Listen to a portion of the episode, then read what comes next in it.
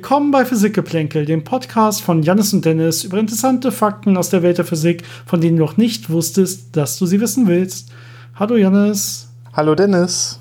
Ich sehe gerade ein paar Standbilder von dir. Es aktualisiert sich so alle fünf Sekunden momentan, glaube ich. Ja, das Internet ist mal wieder das leidige Thema. Okay, also wenn wir heute mal wieder ineinander quatschen, weil, äh, weil wir nicht sehen, dass der andere sich äh, melden will oder irgendwas sagen will, dann, dann müsst, müsst ihr da heute durch, äh, liebe Hörer, wenn ich das mal so sagen kann. Ähm, ja, Internet ganz. Das, du bist aber zu Hause, oder? Das ist dein normales Internet. Ich bin zu Hause, das ist mein normales Internet, was einfach nicht so, nicht so zuverlässig funktioniert. Okay. Mal wieder nicht. Also es ist ja ein normaler ja. Start bei uns geworden, dass das Internet nicht so gut geht. Aber jetzt sehe ich dich gerade wirklich überhaupt nicht flüssig. Ja, das heutige Thema, es wird in Wirklichkeit, werden in Wirklichkeit zwei Folgen werden. Da haben wir uns schon drüber unterhalten, weil es einfach relativ viel ist. Und zwar geht es ganz allgemein über Atmosphären. Und heute wollen wir vor allen Dingen ja detaillierter auf unsere Erdatmosphäre eingehen. Und wir wollen dann aber wahrscheinlich in der nächsten oder Woche oder vielleicht irgendwann ein bisschen später dann ähm, nochmal genauer auf auch die Geschichte der Erdatmosphäre eingehen. Also heute reden wir nur darüber, wie ist es eigentlich momentan, wie sieht es momentan aus. Und dann auch nochmal so ein bisschen über andere Atmosphären, also von anderen Planeten des Sonnensystems, die vielleicht auch spannend sein können. Das machen wir dann in einer weiteren Folge, denke ich. Ja, ich glaube, wir fangen jetzt erstmal mit Fragen an, weil das relativ kurz ist heute nur. Und dann schieben wir das so vorne weg und dann erzählen wir ein bisschen was über die Erdatmosphäre. Ja, können wir gerne machen, das ist okay. Ähm, ganz kurz einmal vorweg, wir sind angewiesen auf eure Fragen und eure Themenvorschläge und wir freuen uns immer extrem. Deshalb hier nochmal kurz wieder die eigene Werbung, die wir einfach nicht weglassen können. Tut uns leid. Äh, wenn ihr uns Fragen schicken wollt, bitte per E-Mail an physikgeplänkel.gmail.com. Physikgeplänkel zusammengeschrieben, Geplänkel mit AE. Oder natürlich über unsere Social Media Kanäle bei Facebook und Instagram. Physik-Geplänkel, da findet ihr uns auf jeden Fall. Und äh, heute haben uns, glaube ich, alle Fragen, zumindest über die wir reden, heute über E-Mail erreicht. Haben uns alle Fragen über E-Mail erreicht. Und zwar hat Christian uns, glaube ich, zwei E-Mails mit zwei Fragen geschickt. Also insgesamt zwei Fragen. Vielen Dank dafür. Ähm, ich lese die erste einfach mal vor. Das ist nicht zu lang. Und zwar geht es ein bisschen ja, über das ganze Universum, wenn man so will. Laut unzähliger Theorien dürfen im Kosmos keine Informationen verloren gehen, was sogar so weit geht, dass theoretische Physiker spekulieren, ob schwarze Löcher die in ihnen verschluckte Informationen über die Hawking-Strahlung wieder abgeben oder die Informationen auf dem Ereignishorizont abgebildet werden. Wenn sich die Expansion auf, große auf großen Distanzen so sehr aufschaukelt, dass die Wellenlängen des Lichts so sehr gedehnt werden, dass sie quasi nicht mehr existent oder messbar sind, sind sie dann tatsächlich fort, fort in Anführungszeichen? Welche Folgen hat dieser Verlust, wenn es ihn denn gibt? Ja, gute Frage, Christian, auf jeden Fall. Ich probiere es nochmal ganz kurz zusammenzufassen, sodass alle die, die Kernfrage verstehen und äh, damit äh, Jannis auch gucken kann, ob ich sie verstanden habe oder ob wir in Wirklichkeit verschiedene Fragen aus diesen zwei Sätzen rauslesen. Ähm, es geht hier vor allen Dingen um Informationsverlust. Ja, wir haben das Problem mit den schwarzen Löchern. Werden da jetzt Informat gehen da Informationen verloren oder nicht? Kommen die am Ende vielleicht wieder raus ähm, oder gehen sie doch verloren komplett? Und ähm, ja, Christian schlägt jetzt hier vor, dass es vielleicht einen zweiten Weg gibt, wie Informationen verloren gehen könnten. Und zwar da deshalb, weil das Universum sich ausdehnt und deswegen gibt es ja eine Rotverschiebung, zum Beispiel von der Hintergrundstrahlung, aber auch von allen anderen Photonen, die heutzutage so ausgesendet werden ins Universum. Und wenn die immer weiter und weiter ins Rote verschoben werden, das heißt, die Wellenlängen werden gestreckt und gestreckt und gestreckt, führt das dann irgendwann dazu, dass sie irgendwann weg sind. Ja, die, wenn die Wellenlänge größer wird, heißt das ja, die Energie ist immer größer. Äh, Entschuldigung, heißt es, die Energie nimmt immer ab. Und wenn die Energie immer abnimmt, müsste es vielleicht irgendwann so klein sein, dass das Photon gar nicht mehr da ist. Und dann wäre ja Information, die in dem Photon steckte, wäre ja weg. Das heißt, dann hätten wir auch wieder diesen Informationsverlust. Ähm, und jetzt ohne über diese ganzen anderen Sachen wie schwarze Löcher und so reden zu wollen, muss ich sagen, dass mit diesem Informationsverlust, weil Photonen dann weg sind, äh, das würde ich so erstmal komplett verneinen. Das finde ich zumindest so in keiner Theorie. Photonen sind nicht einfach weg. In der Theorie kann man die quasi energieärmer und energieärmer machen. Äh, und da ist jetzt erstmal, zumindest im Rahmen dieser ART, in der allgemeinen Relativitätstheorie, kein Limit. Ja, die Sache ist, selbst wenn zum Beispiel die Wellenlänge, wenn ich jetzt ganz ins Extreme gehe, ja, das Universum müsste dafür sehr, sehr, sehr alt werden. Wenn ich ganz in, ins Extreme gehe und sage, die Wellenlänge ist so groß wie das ganze Universum oder das ganze beobachtbare Universum, ja, dann könnte ich wahrscheinlich trotzdem ähm, dieses Photon eventuell noch messen. Denn man kann nicht nur ein Photon messen, wenn man eine ganze Wellenlänge misst. Man kann äh, ja ganz kleinste Teile quasi einer Wellenlänge messen und trotzdem kann man darauf schließen, wie ist denn die Information, wie ist die Phasenlage und so weiter dieses Photons. Also man muss nicht immer ganze Zyklen messen, um etwas aussagen zu können. Es reichen kleinste Phasen, äh, die man misst, äh, so wie es zum Beispiel bei Gravitationswellendetektoren gemacht wird. Da ändert sich, wenn da so eine Gravitationswelle durch so einen Laserarm fliegt, äh, ändert sich dieser ja, Laserarm diese Strecke nicht um eine ganze Wellenlänge, sondern um einen ganz, ganz kleinen Bruchteil davon. Und trotzdem kann man da die ganze Information rausziehen. Dementsprechend sehe ich zumindest nicht, wie das dann nachher wirklich zu einem Informationsverlust führen könnte. Ich meine, der andere Part ist ja auch, ähm, wenn ich das Photon detektieren möchte, ist das dann am Ende eine Frage der Energieauflösung, die ich noch haben kann, um es wirklich sicher zu detektieren. Wenn es halt sehr, sehr, sehr wenig Energie hat, wird es natürlich immer schwieriger, ähm, das dann noch zu detektieren. Aber theoretisch wäre es möglich, es sei denn, man kommt dann in einen Bereich, wo die Wellenlänge so groß ist, dass die Energie von dem Photon dann irgendwie auf der Planck-Energie, also so ganz, ganz, ganz, ganz, ganz, ganz äh, auf den kleinsten Einheiten ankommt, dann, ja, bricht wahrscheinlich eh die ganze Theorie zusammen und dann äh, hat man da ganz andere Sachen, um die man sich kümmern muss. Also erstmal so für alle praktischen Kosmologien ist es wahrscheinlich nicht äh, relevant und genau. Also theoretisch ja. gibt es auch bei so ganz kleinen Feldern oder ganz energieschwachen Feldern auch Möglichkeiten, wie man sie wieder verstärken kann normalerweise. Man kann äh, Resonatoren aufstellen, die dann nach und nach dieses Feld zum Beispiel dann wieder verstärken würden oder so. Also man kann sich da Sachen einfallen lassen, nicht wenn die Wellenlänge so groß wird, aber das wäre jetzt der Fall, wenn es nur ganz wenig Photonen zum Beispiel sind oder so. Also Informationsverlust selber sehe ich da nicht. Ähm, da ist es eher das Problem bei schwarzen Löchern. Wie sieht es da überhaupt aus? Aber da ist ja noch nicht so richtig eine Lösung gefunden. Ja, aber du schreibst ja selber, ja, wie die Physiker hoffen, dass es keinen Informationsverlust gibt. Hawking-Strahlung oder so sollte hoffentlich Informationen beinhalten. Gucken wir mal, wie sich das entwickelt. Ähm, du, schreibst, du schreibst uns noch eine weitere Frage. Ähm, ich lese die auch mal ganz vor, aber ich glaube, wir können dann nur knapp darauf antworten, Janis. Das ist ein bisschen zu philosophisch. Vielleicht oh. machen wir noch mal irgendwann eine ganze Folge in, der, in die Richtung, aber zumindest aktuell nicht.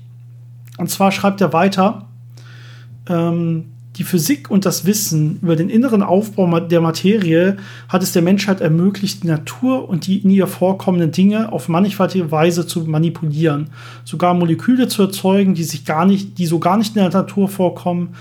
Ein Beispiel seien die auch heute noch, äh, wenn auch in weit weniger Mass, äh, Masse angewandten FCKWs.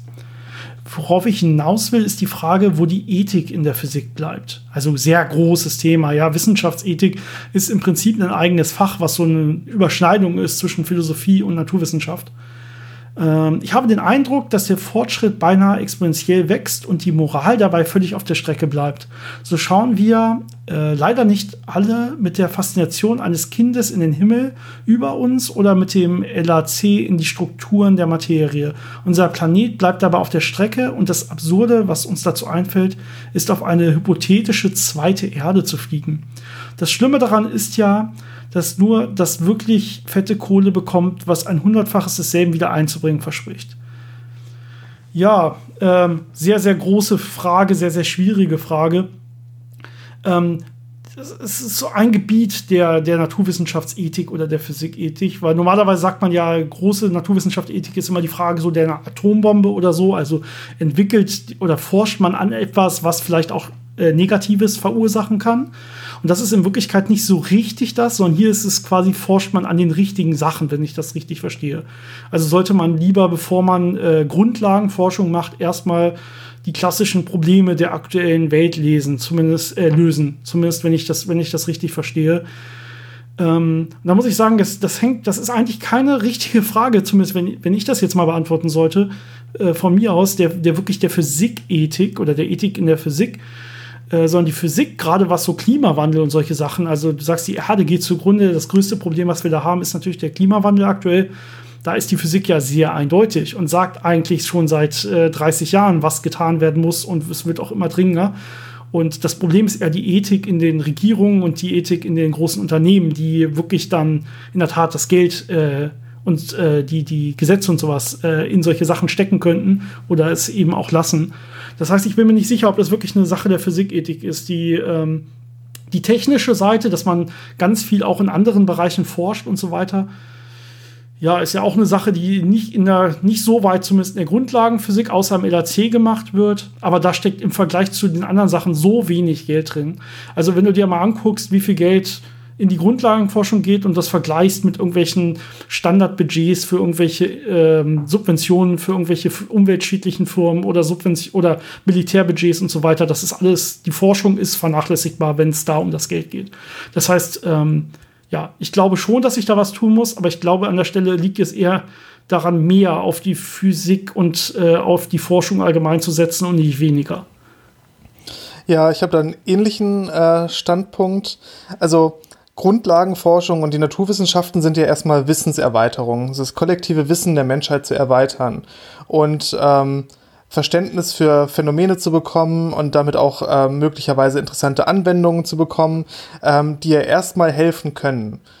Und ähm, was man hinterher draus macht, ist ja meistens nicht mehr eine Sache der Grundlagenforschung, sondern von Anwendungen, die häufig ja von bestimmten Interessen geleitet werden. Also wenn ich zum Beispiel jetzt äh, irgendwelche äh, Biotechnologien habe, kann ich natürlich in die Richtung forschen und viel Geld da reinstecken, äh, Menschen gesund zu machen. Aber natürlich können auch Leute Geld da rein investieren, äh, das in Richtungen zu entwickeln, wo es dann zu Kampfstoffen führt oder so. Das ist dann aber nicht mehr wirklich die Frage, ob die das grundlegende Wissen und diejenigen, die das geschaffen haben, dafür verantwortlich sind, sondern das ist dann ja auch wieder dieser, dieser breitere Kreis an Menschen, die auf dieses Wissen zugreifen und das dann in verschiedene Richtungen nutzen können. Und das andere ähm, ist, dass ist natürlich dann nicht nur die Physik, sondern auch so ein bisschen die Mathematik und Computerwissenschaften, dass die auch ein großes Potenzial haben, äh, bei Problemen äh, Lösungen zu suchen, die nicht mehr wirklich die Physik betreffen, sondern äh, in sozialen oder in, in, ja, in Umweltgeschichten äh, zu suchen sind, weil man eben dadurch äh, immer akkuratere Modelle und Voraussagen ähm, mehr Erkenntnisse gewinnen kann, die einem möglicherweise helfen, äh, vernünftige Lösungen für Probleme zu suchen. Ob das äh, über die Verteilung von Ressourcen ist oder über ja, das Klima, wie man das angehen kann, vernünftig. Also da gibt es sehr viele Tools, die wir schon und sehr viel Wissen, das wir an der Hand haben, das wir vernünftig nutzen könnten. Aber ob es dann wirklich genutzt wird, ist dann immer eine Frage von der Politik, von der Wirtschaft und von ja, allen anderen Menschen. Also vielleicht wird das irgendwann noch mal ein äh, größeres Thema oder mehrere Folgen mit Einzelgebieten oder so. Ist natürlich riesig. Das ist ein ganzer eigener Studiengang und mehr. Ähm, Mal gucken. Ich hoffe, das reicht erstmal, Christian. Vielen Dank. Ich lese noch mal jetzt, ich gehe zur letzten Frage über, einfach würde ich sagen, Janis von ja. äh, Uwe. Äh, Uwe schreibt uns, vielen Dank dafür. Äh, bei dem bisher erfolglosen Versuch, alle vier Kräfte zu einen, äh, stellt die äh, Einbeziehung der Gravitation ja die größte Hürde dar.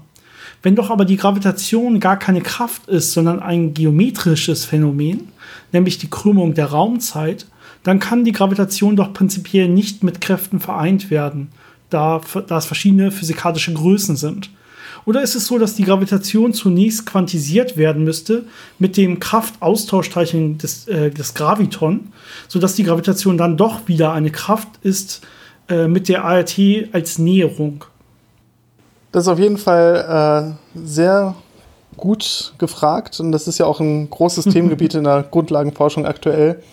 Ähm, ja, man würde dann quasi wieder so einen, äh, so einen Weg zurückfinden, dass äh, die Gravitation doch eine Kraft ist, aber doch auf so eine merkwürdige Art, weil eben dann äh, trotzdem ja die Raumzeit davon betroffen ist. Äh, also der Hintergrund, auf dem alle anderen Kräfte quasi stattfinden.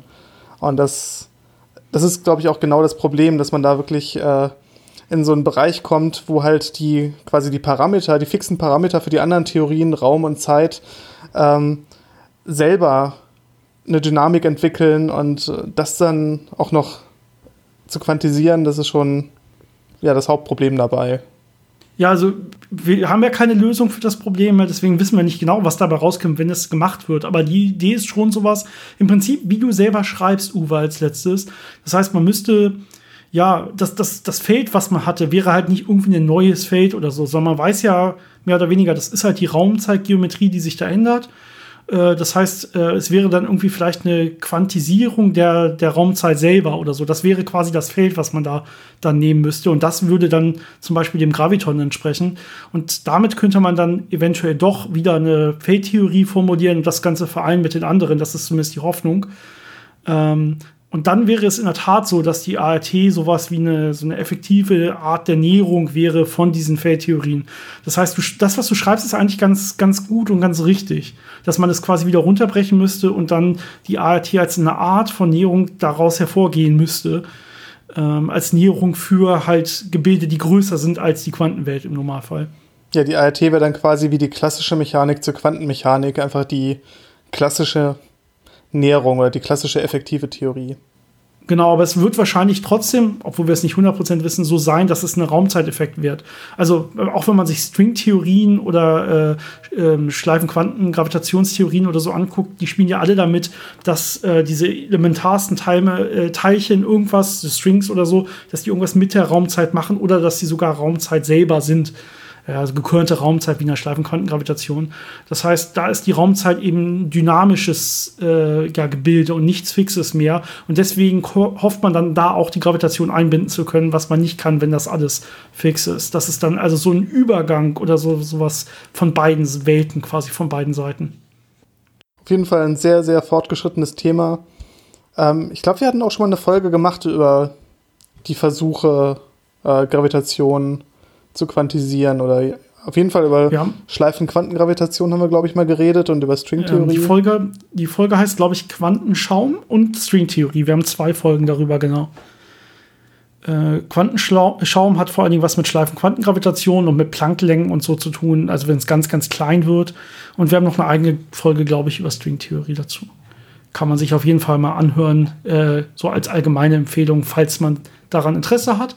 Und wenn danach dann noch Fragen auftauchen, das gilt jetzt natürlich an alle Hörer, dann lasst es uns bitte wissen, dann sprechen wir sehr, sehr gerne weiter darüber.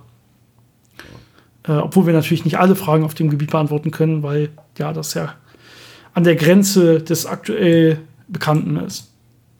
Ich würde sagen, wir fangen heute dann jetzt mal mit dem aktuell mit dem mit dem Folgenthema an, nämlich mit der Atmosphäre selber, oder?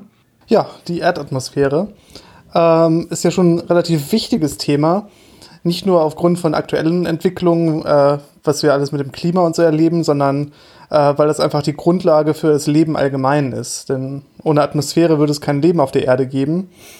Ähm, und das, ist, das gilt auf vielfältige Weise, weil die ja ganz viele Funktionen erfüllt, die dafür sorgen, dass wir hier einigermaßen sicher überleben können über so viele Jahrmillionen. Ähm, deswegen werden wir darauf ein bisschen eingehen. Also was, was, wie funktioniert die Erdatmosphäre? Welche Funktionen übt sie aus? Ähm, aber auch so ein bisschen, warum ist sie so, wie sie ist? Also wie ist sie aufgebaut und warum ist sie so aufgebaut? Und ähm, das sollte dann so ein bisschen euch so ein, so ein Grundverständnis dafür geben, äh, wie Atmosphären allgemein funktionieren und wie unsere im Speziellen funktioniert, dass wir dann nächstes Mal ein bisschen äh, weiter rausgucken können. Was gibt es denn da noch so für Modelle? Ähm, auf anderen Planeten? Wie können Atmosphären allgemein aussehen? Du sagst die ganze Zeit Atmosphäre. Vielleicht sollten wir erstmal überhaupt sagen, was das genau ist oder wie sowas überhaupt zustande kommen kann.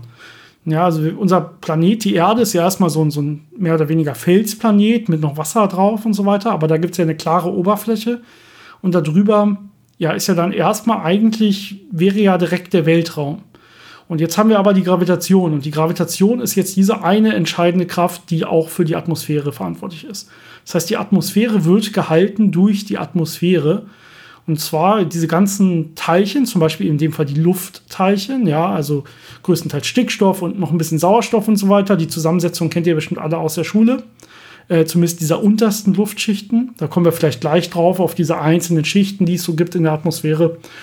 Ähm, die, diese Teilchen werden durch die Gravitation immer wieder zur Erde gedrückt.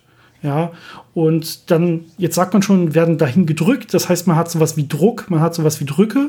Das heißt, äh, irgendwann ist mal so in der untersten Schicht, haben sich so viele von diesen Luftteilchen, Stickstoff- und Sauerstoffmolekülen und so angesammelt, dass sie einfach nicht mehr weiter nach unten können. Immer wenn sie weiter nach unten wollen, treffen sie auf eins, das da unten schon ist. Und dann werden sie wieder nach oben reflektiert, mehr oder weniger. So kann man sich das vorstellen. Das heißt, das ist so ein interner Druck. Und deswegen ja, kann man nicht alles, es fällt nicht einfach alles zur Erde, da wären dann zu viele Teilchen, sondern es baut sich dann nach oben so langsam auf. Ja, das äh, wird dann dementsprechend natürlich am unten, äh, ganz unten sind noch am meisten Teilchen, ja, da hat man am meisten Druck und nach oben hin, da liegt es dann immer leichter und leichter und leichter, mehr, wenn man so will, drauf. Das heißt, dementsprechend wird ganz eindeutig auf jeden Fall nach oben der Druck immer kleiner und kleiner. Es werden immer weniger Teilchen, die da aneinander reiben können. Und äh, da sieht es aber immer genauso aus. Also wenn die jetzt wieder nach unten wollen, dann wird es wieder so sein, dass sie dann irgendwann auf ein anderes Teilchen treffen, wo sie dann wieder nach oben äh, gestoßen werden. Und so hält sich letztendlich diese, ja, diese, diese, diese, so halten sich diese Druckschichten der Atmosphäre eigentlich halbwegs gleichmäßig. Und so binden überhaupt äh, ja, Planeten, die eine gewisse Masse haben, solche Atmosphären an sich. Genau. Das heißt, wir haben dieses Gas, äh, das dann in so einer Säule über jedem Ort äh, an, auf der Erde gehalten wird und da unten einen gewissen Druck ausübt. Und je höher man geht, desto weniger Druck hat man. Und das äh, kann man ja auch schon selber erleben, wenn man mal irgendwo geflogen ist zum Beispiel und eine Wasserflasche dabei hatte. Ähm, da ist es natürlich dann nicht genau der Außendruck, sondern äh, es wird nur ein bisschen reduziert. Äh, aber selbst da merkt man schon, dass die Flasche dann ziemlich äh, zusammengeknüllt wird oder wieder äh, sich ausdehnt, je nachdem, ob man gerade hoch oder runter geht. Ähm, wenn man im bergigen Land wohnt, kann man das natürlich auch bei, bei einem gemütlichen Ausflug in die Berge sehen, äh, dass der Luftdruck sich schon deutlich ändert. Und in den Extremen ist das natürlich dann so, äh, wenn man zum Beispiel in Himalaya geht, auf die höchsten Berge, da wird der Luftdruck so niedrig, dass wir schon Probleme haben, äh, genug Sauerstoff zu atmen. Und da ist dann wirklich äh, das nicht mehr ganz so schön, äh, sich da lange aufzuhalten. Ähm, zusätzlich dazu hat man ja auch noch die Tatsache, dass äh, wenn der Druck sich ändert, ähm, dass natürlich auch äh, Siedepunkte sich ändern. Das heißt, die, ja, das. Äh, die Fähig oder der Punkt, wann Wasser anfängt zu verdampfen und zu kochen, äh, verringert sich, wenn der Druck abnimmt. Und das sorgt zum Beispiel dafür, dass wenn man am Mount Everest unterwegs ist, ganz oben, dass man schon bei 70 Grad Wasser kochen würde. Ähm, was es natürlich ein bisschen praktischer macht, wenn man dann Tee kocht und den trinken möchte. Äh, da muss man nicht mehr ganz so lange warten, bis er sich abgekühlt hat. Aber das ist so einer der Effekte, der halt daher kommt, dass der Druck eben mit der Höhe immer weiter abnimmt. Es wird nicht nur der Siedepunkt von Wasser übrigens verringert, sondern natürlich auch von allen anderen Flüssigkeiten. Das heißt zum Beispiel auch vom Blut. Jetzt kann man mal gucken, ja, wie hoch kann ein Mensch eigentlich überhaupt kommen, ohne dass er einen Druckausgleich von sich aus macht. Und äh, bei ungefähr 18 Kilometern Höhe, bei 18.000 Metern Höhe, würde Blut zu kochen beginnen. Also bei derselben Temperatur quasi wie hier, einfach nur weil der Druck unterschiedlich ist, äh, würde dann das Blut kochen. Und dann, das würde natürlich kein Mensch überleben. Auch vorher wahrscheinlich schon nicht mehr, äh, ohne Druckausgleich, weil vor, vor dem Kochen kriegen wir wahrscheinlich andere Probleme. Aber das ist auf jeden Fall so das Maximum. Vielleicht eine ganz interessante Grenze, auch äh, zu kennen. Ja, davor könnte man natürlich noch die Luft anhalten und wenigstens eine gewisse Zeit überleben. Aber wenn das Blut kocht, dann ist es wirklich schon problematisch. Ja, jetzt hatten wir schon gesagt, wir haben einen Druckgradienten, das heißt, der Druck nimmt immer weiter ab mit zunehmender Höhe. Ähm, das bedeutet natürlich auch, dass die Teilchen weiter oben äh, sich freier bewegen können. Sie stoßen nicht mehr mit ganz so vielen anderen Teilchen, ähm, was natürlich auch dazu führt, dass Teilchen dann ins Weltall entkommen. Ich glaube, bei ein paar tausend Kilometer Höhe ist so der Punkt, äh, wo die Erdgravitation sich auf ein äh, Viertel reduziert hat. Das heißt, da ist die Anziehung der Teilchen nicht mehr ganz so stark. Und äh, wenn sie ja noch viel Platz haben und äh, entsprechend Energie bekommen, teilweise von kosmischer Strahlung zum Beispiel, dann passiert es natürlich, dass da Teilchen einfach ins Weltall wegfliegen und nie wiederkommen.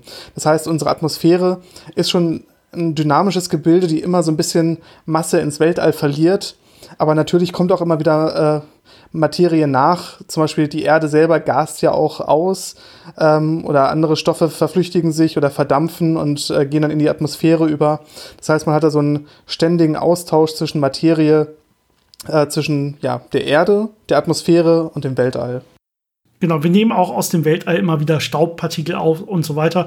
Gerade das innere Sonnensystem ist ja nicht gerade leer, sondern da sind immer schon mal wieder Partikel und die werden auch immer wieder mal in die in dieses Erdgravitationsfeld aufgenommen und dann in der Atmosphäre und so äh, verbleiben, so dass die Erde nicht auf lange Sicht irgendwie leerer wird. Das würde man jetzt äh, aus äh, annehmen, vielleicht, wenn man sagt, okay, die Erde gast einfach nur aus und ab und zu oben verliert die Erde mal was, dann wird ja die Erde immer leichter und leichter werden. So, nee, das ist schon äh, konstant, soweit man weiß. Ähm, wir kriegen immer genug nach. Auch es kommen ja auch mal äh, Meteoriten, die auf die Erde treffen, Meteoritenteile oder so. Das ist ja immer, es geht in beide Richtungen und es bleibt ungefähr gleich. Jetzt hatten wir schon über, die, äh, über den Druck geredet, aber natürlich ist die Temperatur eine weitere Größe, die sehr, sehr wichtig ist, wenn es um, ja, um die Physik der Atmosphäre geht.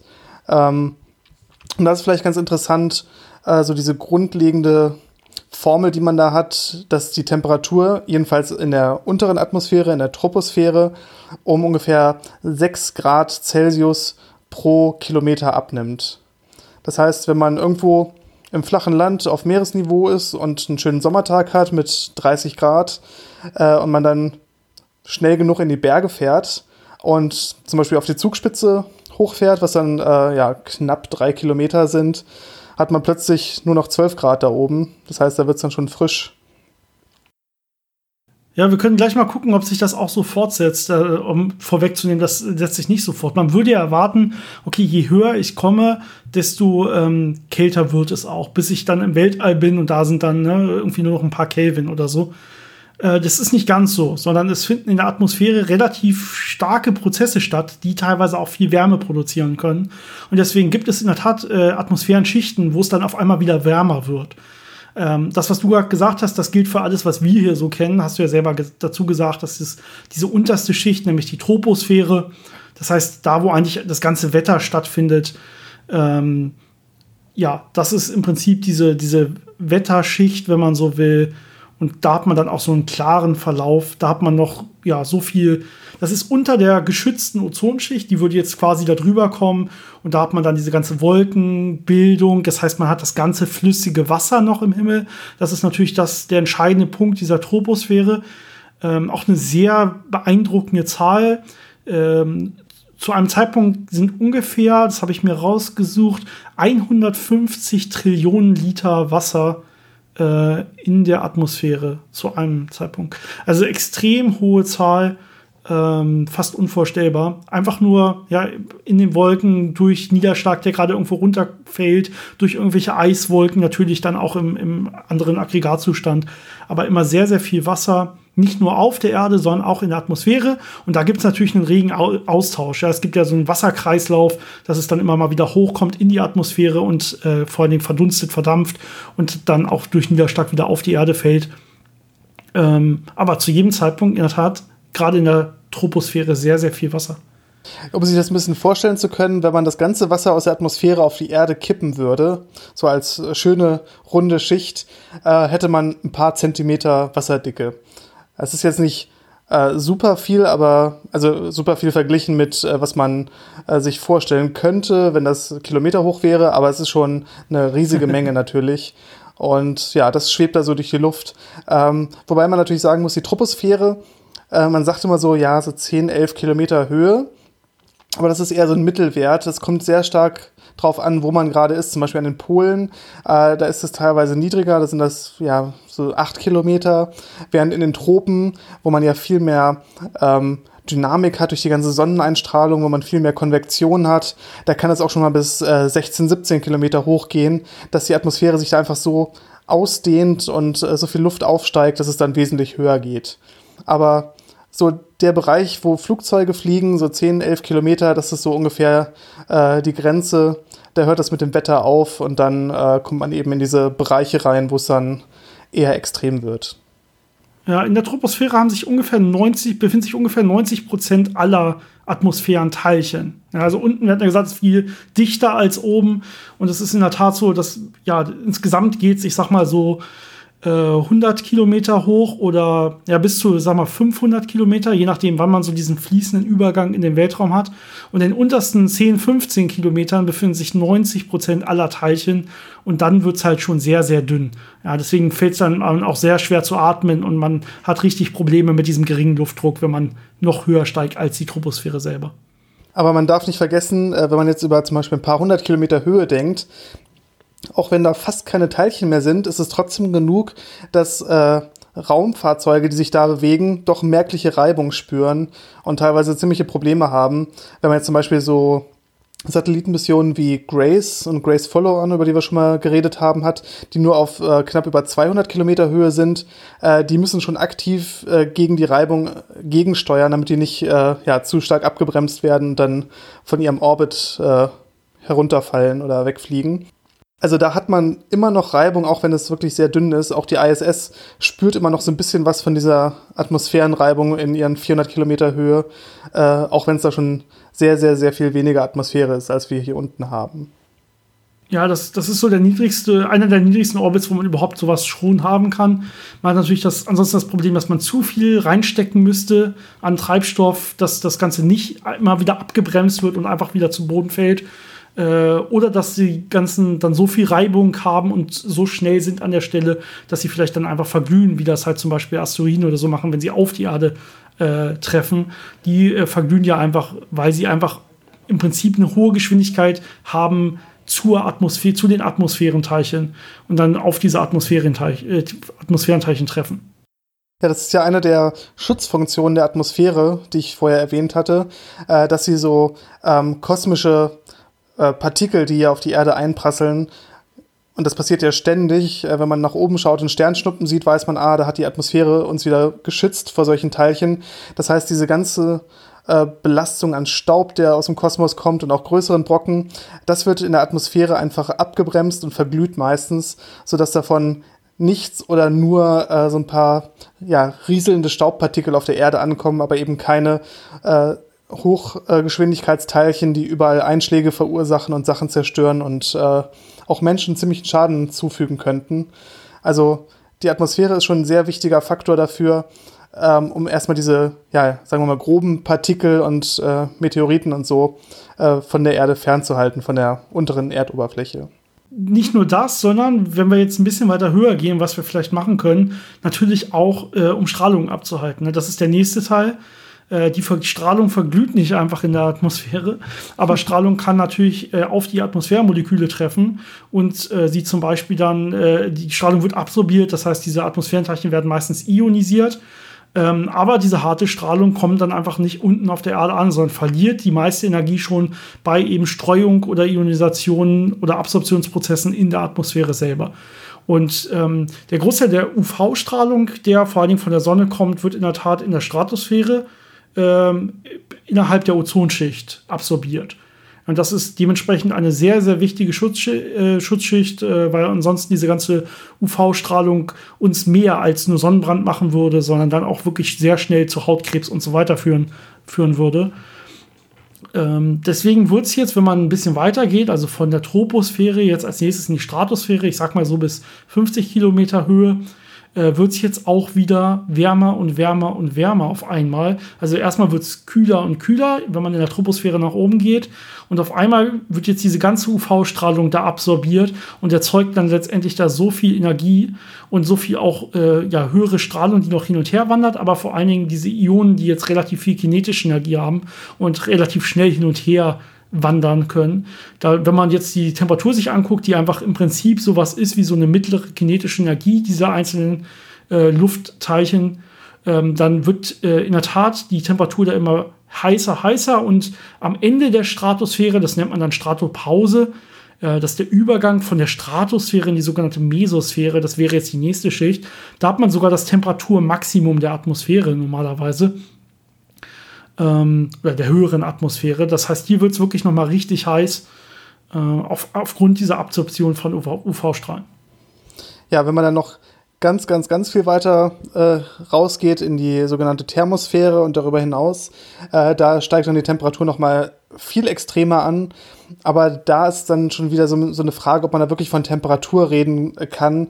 Äh, natürlich kann man sich die mittlere kinetische Energie der Teilchen angucken und die ist extrem hoch, weil da eben auch noch äh, Gammastrahlung absorbiert wird und kosmische Hintergrundstrahlung äh, drauf, äh, nicht kosmische Hintergrundstrahlung, äh, kosmische Strahlung, also schnelle Elektronen, schnelle Protonen, was da alles äh, raufprasselt. Von irgendwelchen Supernovas oder von irgendwelchen anderen Sternen oder so, ne? Genau, und das äh, trifft da halt auf die Moleküle und beschleunigt die extrem. Aber die Dichte an Teilchen ist natürlich so gering, dass wenn ich mich da bewegen würde, würde ich vielleicht ein paar Schäden auf der Haut bekommen durch diese Strahlung, aber es würde kein thermisches Gleichgewicht entstehen. Das heißt, man kann nicht sagen, äh, ich verbrenne da jetzt direkt, äh, weil ich mich in so einem, ja, in so einer Art Wärmebad befinde, sondern es ist einfach äh, eine Menge an äh, hochenergetischen Teilchen, die da zufällig durch die Gegend fliegen. Das ist immer so ein bisschen äh, nicht dieser intuitive Temperaturbegriff, den wir hier so haben. Aber auf jeden Fall ist es da dann doch ein bisschen unangenehmer. Ja, aber dann dieser Temperaturverlauf der Atmosphäre ist ja dann doch wirklich interessant. Ne? Also am Anfang wird es immer kälter, dann treffen wir auf die UV, äh, auf die Ozonschicht, dann wird es wieder wärmer, weil UV-Strahlung absorbiert wird. Und du sagst gerade deutlich weiter oben, äh, da wird dann auf einmal Gammastrahlung, Röntgenstrahlung, also deutlich härtere Strahlung absorbiert. Dazwischen hatte ich ja gesagt, kommt jetzt die Mesosphäre eigentlich. Und da ist es richtig kalt. Denn da wird nichts absorbiert, wenn man so will. Ja, da sind äh, nicht die richtigen Teilchen, das heißt keine Ozonschicht, kein Ozon, um UV-Strahlung zu absorbieren. Aber der Großteil der Gamma- und Röntgenstrahlung ist da schon absorbiert vorher. Ja, das heißt, diese Mesosphäre ist in der Tat so das Temperaturminimum, wenn man will. Da ist es richtig, richtig kalt.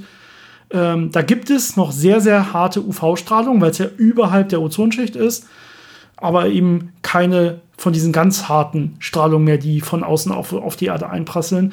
Denn diese ganz harte Strahlung, die wird normalerweise durch quasi jedes Teilchen sofort irgendwie abgeblockt. Also wenn die auf irgendein Molekül trifft, dann zerhaut die das, dann ionisiert die das sofort. Das passiert sofort, sobald es auf die ersten Teilchen in der Atmosphäre trifft, also ganz oben, wo, wo so ein bisschen was noch los ist. Und da gibt es dann im Prinzip auch nur noch Ionen. Ja, da gibt es überhaupt keine vernünftigen zusammenhängenden Moleküle mehr. Das wird sofort wieder kaputtgeschossen durch die energiereiche Strahlung, sodass davon aber das meiste eben dann nicht mehr weiter durchkommt, nicht mehr in der Mesosphäre ankommt, sondern da ist dann nur noch die UV-Strahlung, die durchkommt und die wird dann in der Ozonschicht zum, in der Ozonschicht zum Glück abgeblockt. Ja, zum Glück für uns. Ähm, du sagtest gerade da oben, Oberhalb der Mesosphäre haben wir ganz viele Ionen. Deswegen nennt man den Bereich darüber auch Ionosphäre. Ähm, da hat man also sehr viele geladene Teilchen, sehr viele Elektronen. Und äh, das ist ganz interessant, weil man das gut nutzen kann, wenn man äh, Funkwellen übertragen möchte. Also wenn ich über lange Distanzen funken möchte und äh, ich ja dann ein Problem habe, jetzt der Erdkrümmung zu folgen, das heißt, ich müsste eigentlich hinter die Kurve funken und das klappt dann nicht mehr, weil ich keine Sichtverbindung habe, dann kann ich die Ionosphäre nutzen als ja, als eine Art Spiegel, als Reflektor.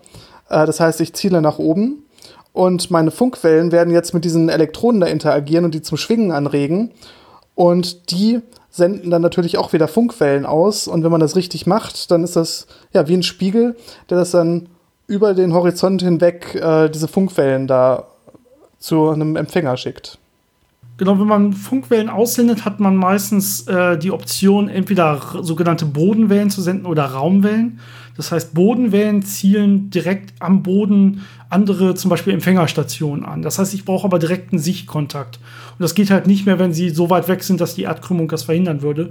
Und dann kann ich eben so eine Raumwelle aussenden. Das heißt, einfach so breit mehr oder weniger in den Raum rein, sodass dann ein Großteil davon einfach von der Ionosphäre wieder zurückreflektiert wird. Das kann sogar auch mehrmals hin und her gehen. Und da kommt man auch ohne, dass man irgendwelche, ja, ich sag mal, anderen Satelliten anpeilt und die das Ganze dann wieder runterschicken müssen, kann man, das ist so eine Art natürlicher Effekt, wie ich dann trotzdem auch noch andere Punkte auf der Erde ähm, erreichen kann mit Funksignalen oder irgendwelchen anderen äh, ja, Signalen, die ich um die Erde schicken will. Und äh, die, die Ionosphäre selber ist jetzt aber kein eigener Name, wenn ich jetzt diese einzelnen ja, Schichten der Atmosphäre betrachten will, sondern das ist im Prinzip ein Teil der Thermosphäre und äh, schon auch noch ein bisschen ein Teil der sogenannten Exosphäre. Der Exosphäre. Die Exosphäre ist jetzt das, was über der Thermosphäre selber wäre. Ähm, wobei man die Exosphäre eigentlich auch schon eigentlich als Weltall meistens zählt und nicht mehr als zugehörig zur Atmosphäre. Dieser Übergang ist aber relativ fließend. Es gibt jetzt keine klare Grenze mehr, wo man sagt, okay, ab hier ist ganz klar Weltraum, sondern diese Teilchendichte nimmt ja immer weiter ab und ab und ab. Ja, und auch wenn ich ähm, nicht 500 Kilometer hoch bin, wo man meistens sagt, okay, hier beginnt der Weltraum, hier beginnt die Exosphäre, sondern wenn ich sage, ich bin jetzt 2000 Kilometer hoch, also viel weiter draußen, auch da wird man noch hier und da mal ein Teilchen finden von der Erde. Ja, das würde man jetzt aber dann schon als Weltraum zählen und eben nicht mehr als Atmosphäre. Dieser Übergang ist aber fließend und je nachdem, wen man fragt, kriegt man so leicht andere äh, Antworten. Also die NASA hat eine eigene Definition und die Europäische Weltraumbehörde und so weiter, die haben alle eigene Definitionen, die ungefähr so um die 500 Kilometer liegen. Ähm, aber ja, es gibt da physikalisch einfach keine Grenze, wo man sagen kann, okay, ab hier ist jetzt freier Weltraum. Ich erinnere mich neulich irgendwo mal ein Paper gesehen zu haben, äh, wo ein Forscherteam behauptet hat, dass der Mond im Prinzip auch noch in unserer Atmosphäre ist, äh, weil man selbst in ein paar hunderttausend Kilometer Entfernung noch äh, diesen Einfluss der äh, ja, von der Erde stammenden Partikel messen kann, dass man sagen kann, im Prinzip ist hier auch noch ein bisschen Restatmosphäre. Ähm, ist natürlich dann eine sehr starke Definitionssache. Aber ja, also Teilchen, ja. die von der Erde kommen, die findet man schon sehr weit draußen. Ja, spannende Definition auf jeden Fall.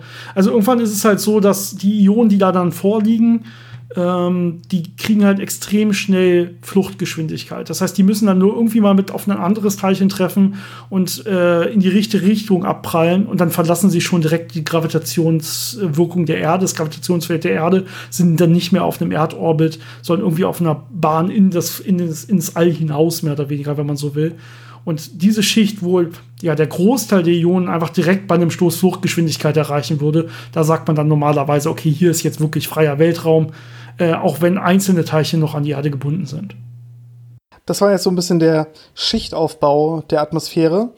Ähm, was aber auch ein ganz wichtiger Faktor ist, ist der, ja, der ähm, molekulare Aufbau der Atmosphäre. Also aus welchen Teilchen besteht eigentlich die Atmosphäre, äh, weil das einen Großteil der Funktionen ausmacht, äh, der eben auch dafür sorgt, dass wir zum Beispiel auf der Erde überhaupt leben können.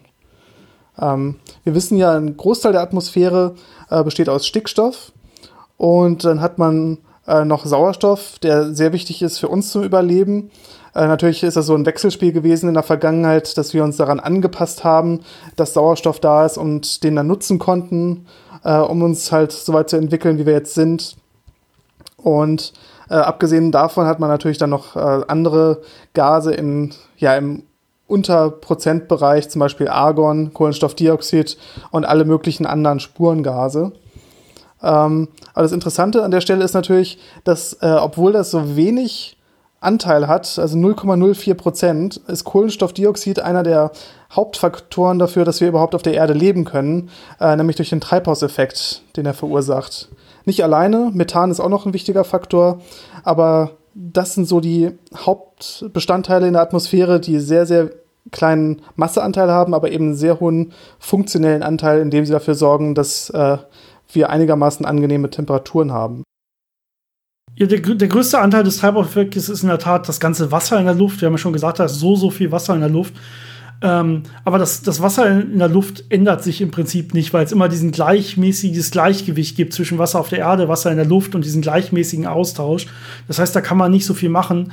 Und äh, der CO2 ist deswegen extrem wichtig für alles das, was wir uns normalerweise unter diesem menschgemachten Klimawandel vorstellen, weil das CO2 etwas ist, was man aus der Erde holen kann und in die Luft blasen kann, im Gegensatz zum Wasser. Ja, das ist so der, der große Anteil. Also normalerweise würde man sagen schon, okay, Wasser ist eigentlich das Treibhausteilchen äh, Nummer eins.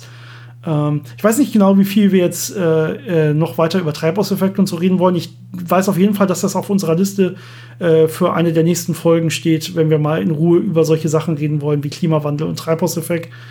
Ähm, aber ja, in der Tat, Kohlenstoffdioxid äh, ist das wichtigste Treibhausgas, was der Mensch äh, zur Veränderung dieses Treibhauseffektes quasi bringen kann.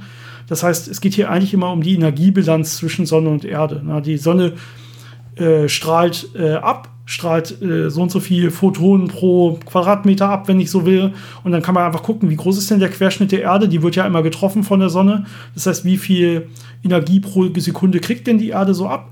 Und äh, ja, wenn man lang genug wartet, dann gibt sich immer so ein thermisches Gleichgewicht, ja, so ein Strahlungsgleichgewicht. Und äh, die Erde gibt es jetzt ja schon ein bisschen länger. Das heißt, die hat auf jeden Fall irgendwie schon ein Strahlungsgleichgewicht, hat sich ja schon länger nicht mehr grundlegend was geändert. Deswegen kann man einfach sagen, okay, wie ist, muss es denn an der Oberfläche der Erde sein? Und dann sieht man, okay, es müsste irgendwie sowas um die minus 18 Grad oder so sein. Äh, Habe ich jetzt gerade nicht nachgeguckt, müsste ich noch mal genauer sonst nachgucken für die Folge, die wir dann darüber noch mal in Ruhe drehen. Äh, aber durch diesen Treibhauseffekt kriegt man es dann in der Tat hin, dass es hier auf der Erde deutlich wärmer sein kann und dann nur überhalb dieser Treibhausgasschicht muss diese minus 18 Grad erfüllt sein. Das heißt, die Grenzschicht zum Weltraum, zum freien Weltraum, muss halt diese Gleichgewichtstemperatur haben. Aber was darunter passiert, ist im Prinzip dann erstmal physikalisch egal, zumindest wenn man auf dieses Wärmegleichgewicht schaut. Ich habe übrigens gerade mal nachgeguckt, während äh, du gesprochen hast, wie wirklich jetzt das, der der ab wann wirklich der Weltraum definiert ist von der NASA. Und äh, die offizielle Definition ist bei der Homopause, das sind ungefähr bei 100 Kilometern Höhe. Also das ist wirklich schon relativ nah an der Erde noch dran, wenn es da andere Paper gibt, die äh, den Mond noch mit einbeziehen wollen. Ähm, also die meisten, also offiziell die NASA zum Beispiel sagt, ab etwa 100 Kilometer ist schon Weltall. Da sind wir aber noch mitten in der Thermosphäre.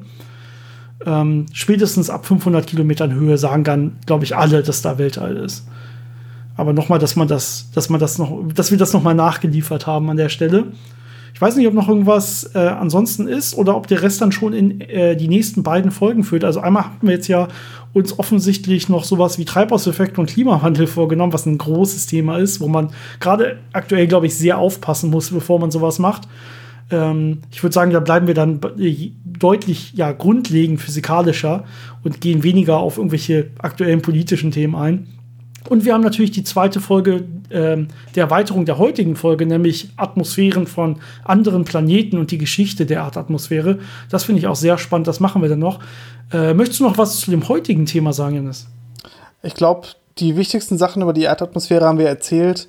Ja, beim nächsten Mal gibt es dann natürlich interessante äh, Sachen über die Entwicklung der Erdatmosphäre, weil die früher schon sehr, sehr anders aussah und mhm. äh, es ein langer Weg war, bis sie jetzt da ist, wo wo wir heute sind und was wir heute sehen. Und äh, das war natürlich nicht nur ein Prozess, der rein physikalisch war, sondern wo auch sehr viel Biologie mit reingespielt hat und sehr viel Chemie, wo eben die Entwicklung des Lebens maßgeblich mit äh, beeinflusst wurde, aber auch die Atmosphäre beeinflusst hat. Also das ist ein sehr spannendes Thema. Gut, dann würde ich sagen, wir machen für diese Woche Schluss. Äh, ich wünsche euch allen eine wunder wunderschöne Woche und ich hoffe, wir hören uns nächste Woche wieder. Bis dahin, ciao, ciao. Bis zum nächsten Mal.